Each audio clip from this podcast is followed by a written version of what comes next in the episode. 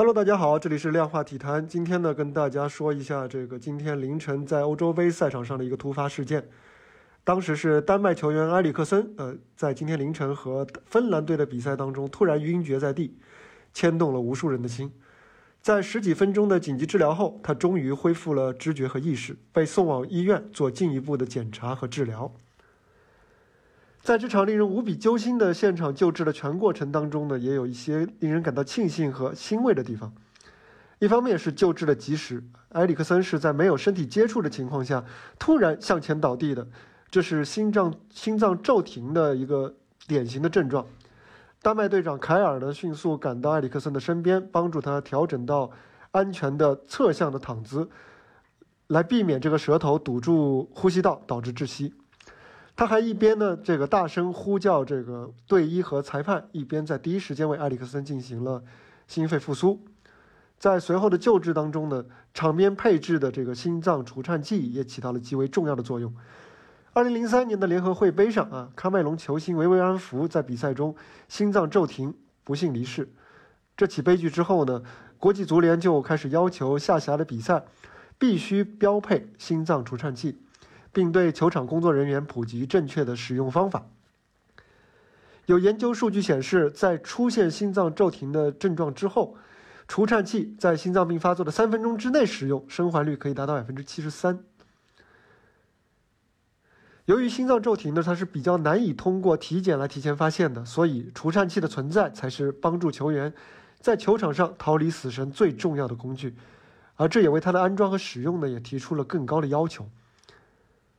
另外一方面，我想说的是，球场上啊，在这起事件当中，球场上的传播伦理是怎样得到维护的？在埃里克森倒地以后呢，丹麦球员自发的在他身边围成一圈，来保护救治过程当中埃里克森的隐私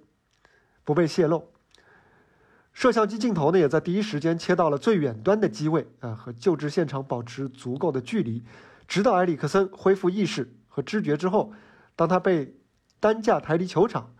这个时候镜头才切换回来，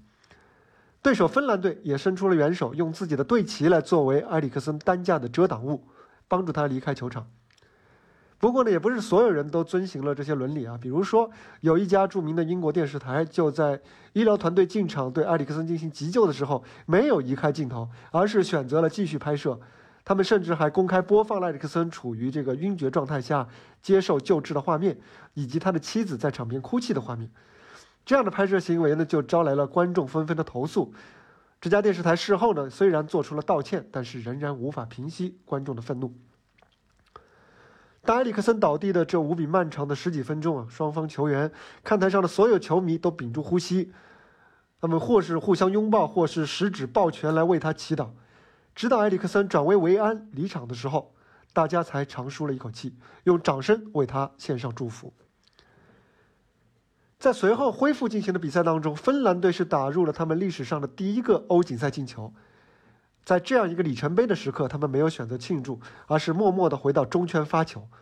所有这些，我觉得都展现了体育在强身健体、呃追求更高、更快、更强的精神之外，还有许许多多珍贵的、闪闪发光的价值。最后想说的是呢，心脏骤停虽说很少在国际大赛的赛场上出现，但是其实这样的悲剧在职业足坛。发生的并不少，而且呢，心脏骤停在较低级别的联赛乃至业余比赛当中其实是更多见的。但愿呢，今天凌晨的这一幕能够让更多人意识到心脏除颤器和正确的救治方式